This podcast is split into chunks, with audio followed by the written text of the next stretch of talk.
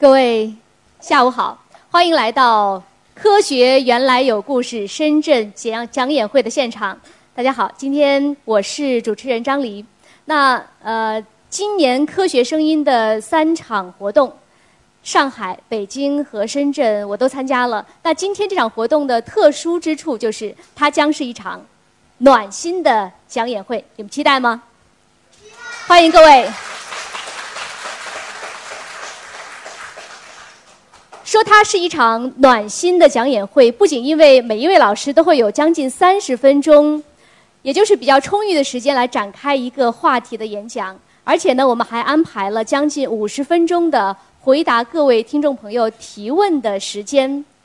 那今天也许不会有现场的举手提问，但是呢，我们会收集大家的各种不同的问题，请三位老师做出回答。那呃。主持人还是需要的哈，因为我需要来感谢一下我们这次活动的赞助商，感谢墨子论坛、墨子 App 独家冠名。墨子呢是一款科技类的新闻资讯软件，旨在为用户打造一个独特的科技资讯获取应用。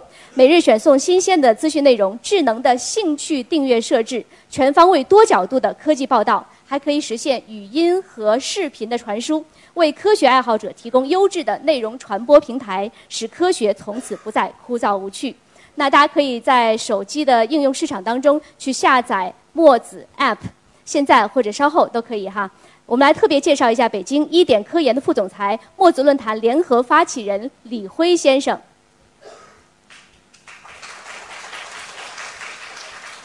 欢迎。本次来到现场参与协作的，还有这次活动的联合主办方量子学派。量子学派呢是一个自然科学的学习社群，专注于数理哲领域，总部就设在深圳。通过竞技阅读、共享读书等方式，让普通用户发现科学之美。平台用户接近六十万，公众号的用户呢超过三十万。呃，量子学派是强化科学科普、科幻方面的知识结构，深化个体的理性思辨力。我们都知道哈，探索科学不易，传播科学之路更是艰辛，但是依然会出科学声音。也相信理性一定是人类之光。来介绍一下量子学派的联合发起人兼 CEO，工程师、科幻作家，曾任南都网评论主编，获评南方报业2009年度记者。出版有《牛顿的新装》《城市战争》《算》等作品的罗金海先生，欢迎您。要感谢深圳的优越广播 FM 幺零五点七的支持，欢迎优越生活家的听众朋友来到现场，欢迎。感谢深圳图马科技为此次活动提供奖品。图马科技创造品质车生活。介绍一下图马科技的 CEO 肖涛先生。今天来到现场的还有中国移动、中国电信、中国联通三大运营商内容服务平台广州五 G 信息科技有限公司总经理、科学声音的忠实朋友李奇章先生。欢迎。说到这儿，我们的正式的演讲就要开始了。在请出第一位演讲嘉宾之前，我们要先对他有一个了解。他是谁呢？请看一下 VCR。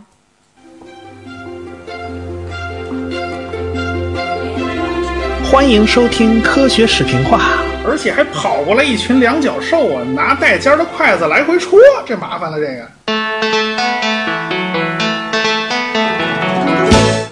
是国防军工单位，因此也算是理工科知识分子特别扎堆儿的地方。因此呢，我从小就受家庭的影响比较多，特别去喜欢去了解各种各样的科学知识。但是直到有一天，我听说一件事儿，说中医不算科学，这对我当时的观念冲击是非常非常大的。因为从小看科学家的故事一百个啊，明确的写着。李时珍写《本草纲目》写了足足二十七年呐，那是写了二十七年的巨著啊。那那那中医要不算科学的话，它岂不是白费劲了？这玩意儿这玩意儿麻烦了，这是。但是这时候我才突然意识到一个问题，我从来就没有想过，到底什么是科学？我发现我完全答不上来。以前从来没思考过这个科学的定义问题啊，我只有回过头来去找它的根源嘛，去回顾一下科学从诞生与成长的这个历程。我也很好奇啊，那些历史上非常伟大的科学家们，他们都在干什么，或者都是怎么干的？那我想他们的故事有助于我们去理解什么是科学。我呢也愿意把这个探究的过程啊，呃，分享给大家。那那接下来的事儿那就顺理成章啦。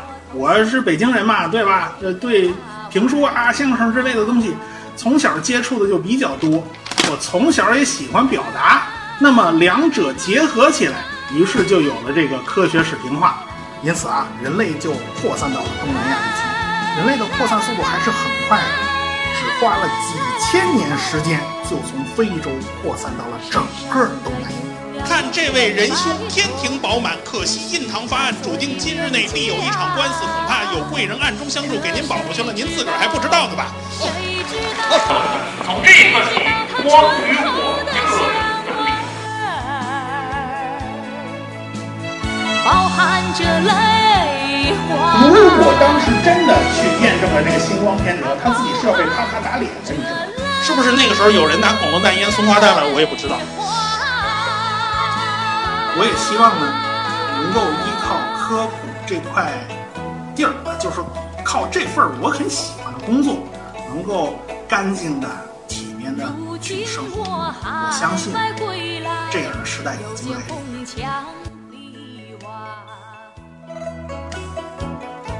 好，就让我们请出这位一口金片子味儿的讲科学史评话的吴金平老师。他今天要分享的题目是航海家的头等大事。喂什么事呢？好，呃，大家好，我是科学史平化的吴金平，呃，有幸来到深圳，我以前从来没有来到过南方，呃，我这个题材呢是专门为广东这片儿量身打造的，呃，可以这么说吧，我只有在广东这地面上，我才敢讲这个题材，在其他地方我是不敢讲的。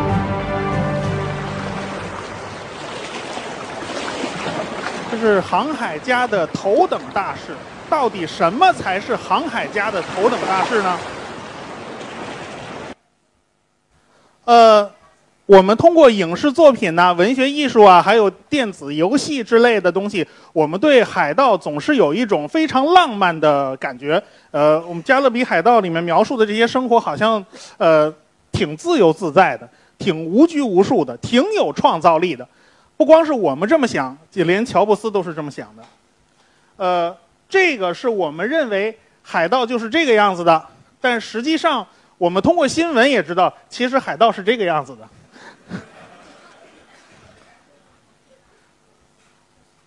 那么，这我我们可以讲一下乔布斯式的浪漫。能当海盗，为什么要当海军？因为海盗意味着自由、漂泊、免费、破坏、抵制、共享一切。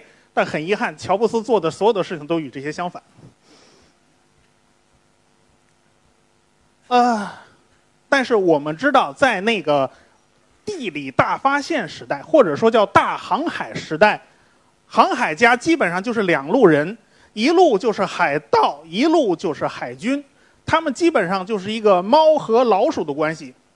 左边这位就是最著名的海盗，叫德雷克，但是人家是官方许可的海盗。英国女王给他颁发了劫掠许可证，你看见西班牙的商船，你就给我抢。所以这个西这个海盗是非常非常厉害的。他厉害到什么程度？他跑到南美沿岸劫掠了一圈儿，他劫的那艘船上所存的银子，恨不得就是大明朝好几年的国内是就是国库收入啊。因为南美是产银子的，但是中国是不产银子。大量的银子都是我们卖了一筐一筐的生丝啊、茶叶啊、瓷器啊换回来的，但是好多银子都是从呃南美那边到中国的，这就是著名海盗。他跟西班牙人过不去，把西班牙人给劫了嘛。于是西班牙人搜山捡海，全球抓他。他最后发现，他想回英国老家已经回不去了，他不得不绕地球一大圈儿，从太平洋这边绕回了英国，所以他是被人一路追杀的情况下，完成了世界上第二次环球航行的壮举。呃，右边这位就是大名鼎鼎的库克船长，他一生探索南大陆，就是说看看澳大利亚以南有没有一块还没发现的大陆，他花了很大的精力，而且他到夏威夷岛上。呃，跟土著打交道，最后人家土著误以为他是天神，对他好吃好喝好招待，反正最后引起了诸多误会，最后他是死在死在海外的。但是他对航海是有非常大的贡献的。呃，这两个可以说，一个是海盗的代表，一个是海军的代表，他们都是大航海家。嗯，那么那个时候，航海实在不是一件非常非常浪漫的事情。要知道。跟敌人作战而死去的人是非常非常少的。我们看这个比例，死于敌人之手的只占了百分之十。比如说，因为海难呐、触礁啊这类事故，呃，而死的人也只有百分之十。倒是船上那些个水手爬来爬去，一天到晚爬桅杆摔下来，或者是其他什么问题死掉的人，倒是占了不少，大概有百分之三十。但是最大的一个大头是疾病死的。他们都不是在辉煌壮烈中去世的，而是死的憋憋屈屈、窝窝囊囊，而且这个惹出的麻烦还不止这一点半点儿啊。呃，大部分人呢，这个病啊都非常怪，都是基本上属于营养不良。呃，所以呢，航海家碰到的最大的一个头疼的问题就是所谓的坏血病。那这个我们写了，一五一九年。这个麦哲伦他在做环球航行的时候就碰见了这种问题，就发现船员们慢慢的体液就会渗出来，就血管会包不住血液，浑身上下到处都在漏，而且浮肿啊，然后什么毛病全出来了，最后这个人虚弱的虚弱不堪，最后就死掉。他不知道到底是出了什么问题，人为什么会死掉这么多？那么一场一那他的原来有二百多人活下来的，抵达终点完成环球航行的只有三十五个人，当然包括麦哲伦自己也没有能够完成环球航行。但是很遗憾，麦哲伦没有完成环球航行，但是他的船员里面有一个人是从东南亚这边被抓到欧洲去当奴隶的，当奴仆的。他呢后来。回航到东南亚这一带的时候，他买东西啊，有商船上来，呃，像就就就像过去那个火车站有小贩兜售东西一样，他们也有很多小船围着他们的大船去兜售各种各样的商品。他一听这帮人说话怎么跟自己的家乡话是一模一样的，这时候他才知道，哎呀，原来我已经绕了一圈回到了自己的家乡。所以这个人实际实际上是第一个完成环球环球旅行的人，啊，他们其他船员呢其实还差着一截儿，从东南亚回英国。他们才算完成完成环球航行，但是这个时候那个麦哲伦已经去世了，所以他自己并没有完成这个旅程。呃，所以当时对航海来讲，绝对不是一件非常浪漫的事儿，是伴随着非常高的风险的。所以我们现在看到所有的港口，哎，都是金融中心呢。比如说纽约是金融中心啊，新加坡、香港、伦敦都是金融中心。当年阿姆斯特丹也差不多是个金融中心。为什么呢？因为一帮人互相不认识，要能够组成一个团队，然后你得借钱嘛，借钱就得有银行贷款嘛，然后你还因为船出去跑船呐，跑到中国跑一趟那是非常高的风险，那么总得有保险机构提供金融服务吧？哎，所以一般来讲，港口都是金融业非常发达的地区。哥德堡号从呃瑞典跑到广州，然后在路上拉了一船的货物。到了哥德堡港口门口，大概几海里的地方，触礁沉没，然后赶紧呢，这个就赶紧捞啊，把船上那些东西捞出来，大概能捞多少算多少吧。就捞出来的这一点东西，大概值多少钱呢？就把这次旅程的呃总费用不但抵消了，还赚了六倍的利润。你就知道那时候的跨国贸易、跨洋贸易有多赚钱，所以引得一帮人前赴后继，有再大的困难，他们也要去克服啊。就是全部都是利益在驱动这一切。这个时候，英国有个医生，他就发现了一件事儿，就是高级军官们军舰上的高级军官们几乎很少有人得坏血坏血病，但是低层的下层的水手里面，坏血病是非常普遍的一件事儿。我们刚才也看到了二百多人，呃，这死的只剩下三十五个，但是为什么当头的他就是没有死呢？哎，这个问题就很有趣。所以这个詹姆斯林德他想啊，难道这个秘密就在饮食当中？因为其他的生活条件都是一样的，无外乎军官吃的有保障，吃的比较好。可是水手啊，下层的那些个军官呢，他们就得不到这些保障。难道饮食里面有差异吗？这是一个谜啊，摆在这个林德面前。那么我们就要讲点口味比较重的，但愿大家承受能力比较强。所以我觉得广东这个地方大概能够承受这一切吧。我们讲讲大航海时代的食品。首先有喝的，因为人不吃饭没事儿，不喝水是不行的。那个时候他们喝的普遍是酒类，所以我们印象里面非常多水手啊，经常是喝的酩酊大醉的酒鬼。这个印象是怎么来的？一点不虚，他们呃基本上不愿意喝水的。还有呢，他们主食是吃硬饼干，这是要保存呢，那就非常非常硬，而且非常非常的干，这是彻底的一块砖头一样的东西。还有这个不是古代的图片图片了，这是现在有人仿照古代的方法做的腌肉。要知道，在船上吃的那些肉，差不多都是千年老腊肉的级别，所以是非常不好吃的。你要问它什么味道，一个字儿咸。还有这块东西大概不知道，呃，大家很很可能不知道这是什么东西啊？这是一块汤料，放在水里可以化掉，煮成汤的。但是你要把那些个汤汁变成一个块儿状的，还能保存，这是非常非常非常难的一件事儿。当时有人就是做到了，所以大体上船员们的饮食就是这些东西了。但是呃每个都是不一样的啊，很有意思。水为什么喝不下去？为什么大家就不肯喝水呢？这个片子可以告诉我们一个呃非常非常触目惊心的一件事儿。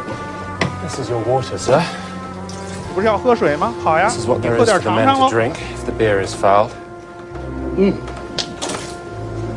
因为放在巨大的橡木桶里面，放在巨大的橡木桶里面，水是很容易变质的，所以没有人愿意喝水。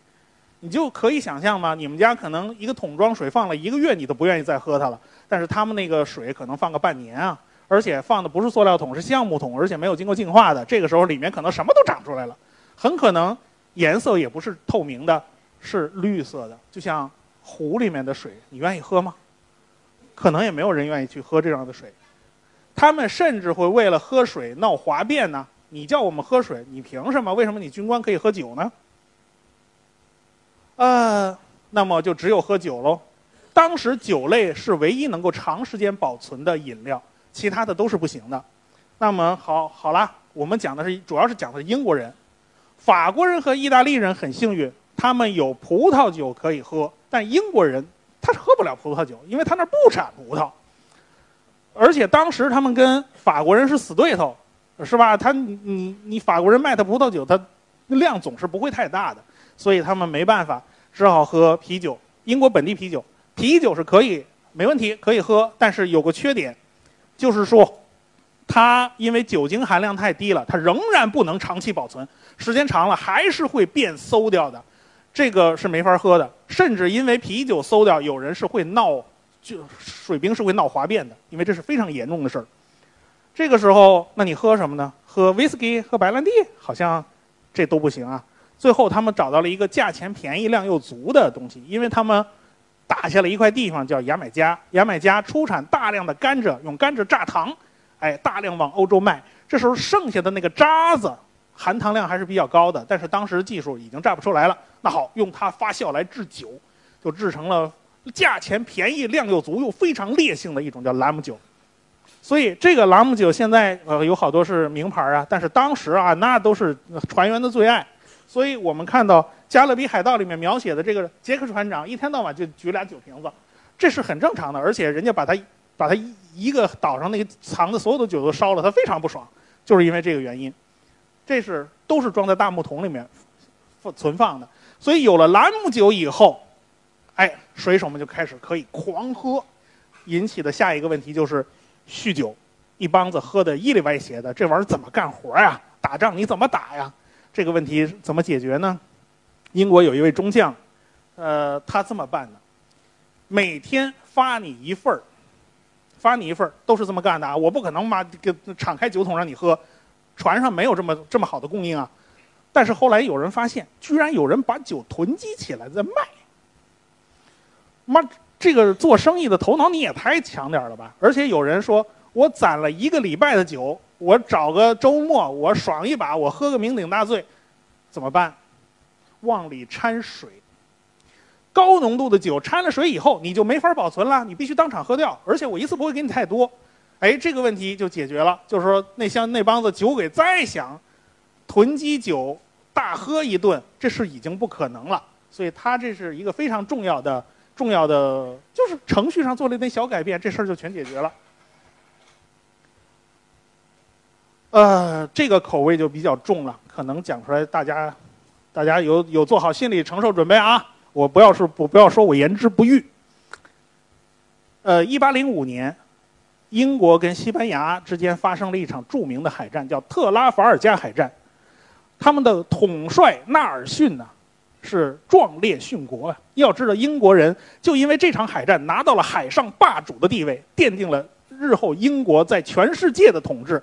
但是很不幸，一颗子弹打中了他的主帅纳尔逊，纳尔逊阵亡啊。呃，所以呢，这是英雄啊，我们不能把他丢进海里，我们要把他拉回去国葬。要知道，英国从来那船船上的这种传染病发生率啊，就要比法国船、西班牙船都要低得多。为什么呢？因为他们会把人，呃，直接裹上布以后扔到海里去。比如说那个库克是库克船长，他要死的时候，呃，不是是哪个船长来着？他他因为船长嘛，他睡的那个床啊，他不是那种吊床，其他人都是睡吊床，他有个像棺材盒子一样的那种床。后来他病的不行了，躺在里面，就跟人家说：“你们找个板儿把把这床钉上，就直接把我扔海里算了。”最后他就也就是这么办的。所以他们把尸体直接扔进海里，就大大减少了。呃，传染病的传播几率，所以要知道海葬是有它的客观原因的。但是法国人、西班牙人就不干呢，他说入土为安，我们要把尸体运回去。呃，于是他们那个船上就老闹瘟疫嘛，那怎么办呢？所以，但是这次情况特殊，英国人要把纳尔逊的遗体运回英国国葬，怎么办？你尸体不总不能烂得一塌糊涂的，全生了蛆拿回去国葬，这玩意儿太不体面了。结果就把纳尔逊的遗体泡在了兰姆酒的酒柜里面，一大柜子酒啊，全部泡了尸体啊！这帮水手非常不爽啊！回到港口的时候，大家发现这酒柜子几乎是空的，那些酒都去哪儿了？显然是有人偷偷把它喝掉了。所以，兰姆酒从此又有了一个绰号，叫纳尔逊之血。所以。这个我只敢在广东讲这事儿嘛，这口味实在太重了，知道吧？反正喝的问题基本上解决了，那么下面就是吃的问题喽。二百年的老饼干。Do you know how to rid your bread of maggots? No, sir. You take a piece of rotten meat. 找一小块 And you 腐 place the 放在 bread 面 on 包 top 上 of the meat. And count to three whilst you've got some maggots. Leave the bread for the meat. Then you pick up the bread and swallow it fast before the little buggers can change their minds. Thank you. 呃，大家也看了，就是说一块很硬的饼干，他们那个时候管那个饼干都叫面包，它混着叫的，它叫硬面包。哎，就是你上面长满了各种各样的虫子，呃，但是呃，它有一块饼干，甚至有个外号叫做“蠕虫的城堡”。你要想这个虫子全部给它赶出去，就是拿一块腐烂的肉盖在上面，说一二三拿走，然后你就会发现所有的虫子全在肉里面，饼干就是干净的。趁现在赶快吃。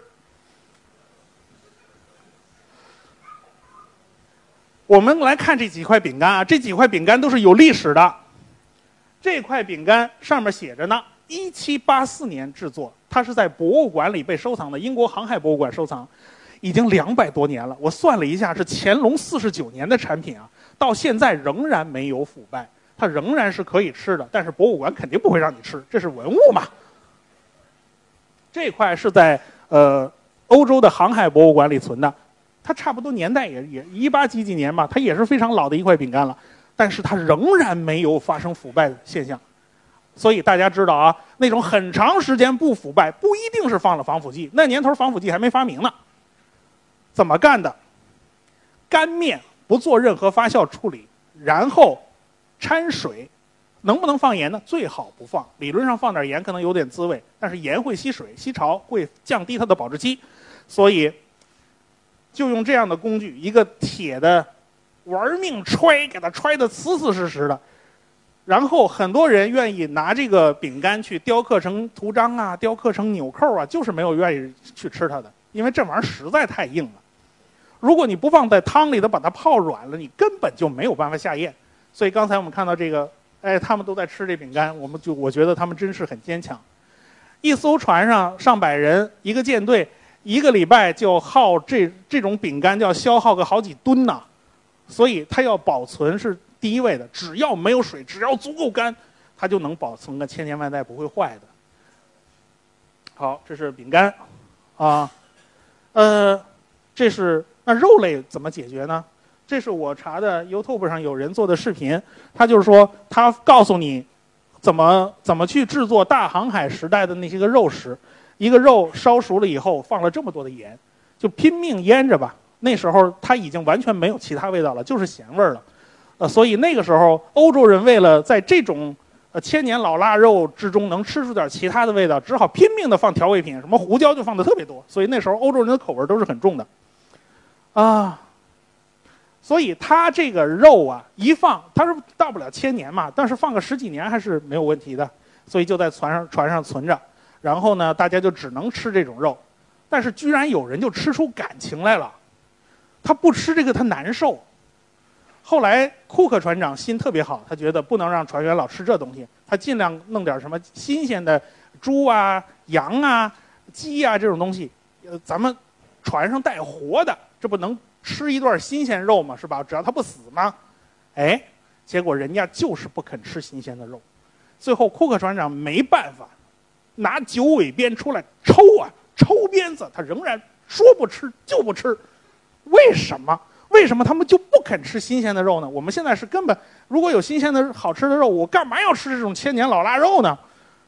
因为下面一个原因，你看啊，这是我找到当找找当当年的图，我是找不到的。我只找到了后来的图，这是大英帝国的海军啊，他们已经是一八几几年到大概快到十九世纪末了。你看在船上养了，这是一只狗，这是一只什么驴啊，还是什么玩意儿？一只兔子，一只鸭子。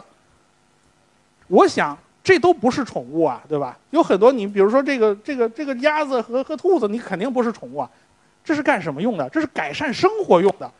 但是在海上，一条生命真的很宝贵啊，他们都被船员当成宠物了。他怎么吃啊？他不舍得吃的呀，在船上一只猪一只羊很可能都都健康成长，就是说船员想尽办法都供着它，千万不能让它死了。这玩意儿就是心肝宝贝啊，这不能吃的，所以宁可挨鞭子，他们也不愿意吃这个自己的宠物。这是吃肉的问题，那就是喝不下去的汤了。这个伦敦有一个老太太专门向皇家海军出售汤料，到现在。他们家仍然有家族传承，还是出售汤料的。哎呀，我看他们家的介绍上，他们都说：“哎呀，我们做的很好，味道呃很不错。”然后皇家海军大批量订购啊。但是据海军的官兵记录，特别是像库克船长写日志的时候，都会记录下来，这玩意儿实在难喝。如果有可能，尽量不去喝它。但是现在有没有改进，我不知道了。他都是把汤想尽办法熬浓缩，最后压成块儿状。这个这个块儿状的，刚才我们看到那张呃汤料，它也是。一七几几年留留下来的，它也是个文物啊。这东西它还也没有腐烂呢，你知道？所以这个汤是很难下咽的，这没有办法。所以你就知道船员们的一日三餐吃的东西是是一些什么东西。啊，但是我们是不是还有什么没提到？蔬菜没有，我们没提。为什么呢？在船上你是吃不到新鲜蔬菜的。比如说，你存个胡萝卜，你存个洋葱，大概可以顶上个一段时间。但是，一旦航行超过超过几个月，这些东西全部通通都会坏掉，然后船员们几乎吃不到新鲜蔬菜。如果说像郑和下西洋那样，他会用黄豆发豆芽儿，哎，这还不错，这还算个菜，是吧？而且郑和老是贴着海岸线在走，是大不了停船，咱们找个港口买点东西。但是如果像德雷克那样被西班牙人追杀，他必须横穿太平洋，那他一定没这个机会，所以他是吃不到菜的。那么问题就来了，这个林德医生发现突破口就在这儿，因为军官们总是最先得到保障和最先得到供应的。那么船员们吃不到的是什么东西呢？可能最不一样的就是菜，他们肯定无法优先供应的。于是他就做了一次对照试验，这也是医学史上揭开了一个新篇章嘛，就是第一次完成了对照组试验。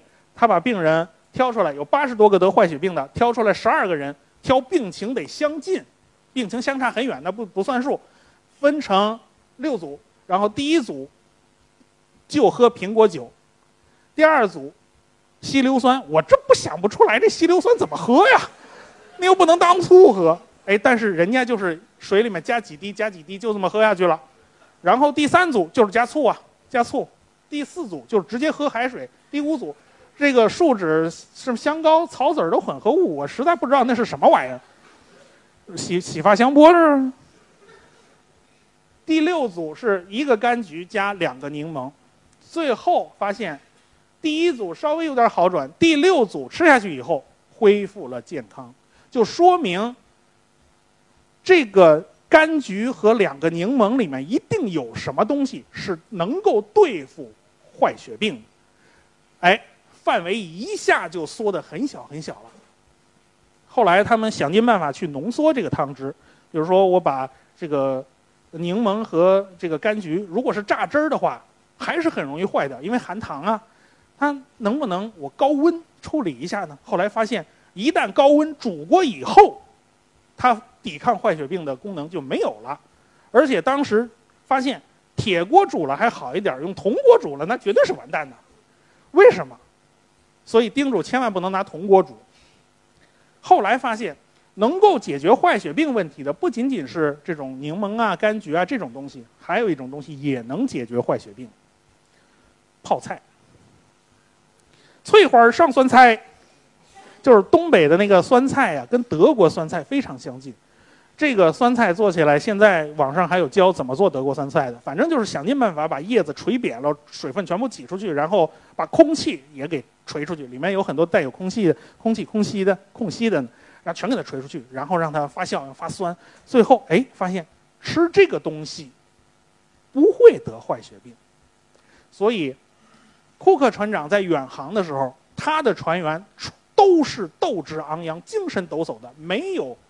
得坏血病而造成死亡啊，造成身身体出问题的，当然也不是都斗志昂扬，被他拿九尾鞭抽过那两个肯定不会嘛。所以库克船长第一次把坏血病赶出了航海，就航海圈，就船员都不会得黄航那个坏血病了。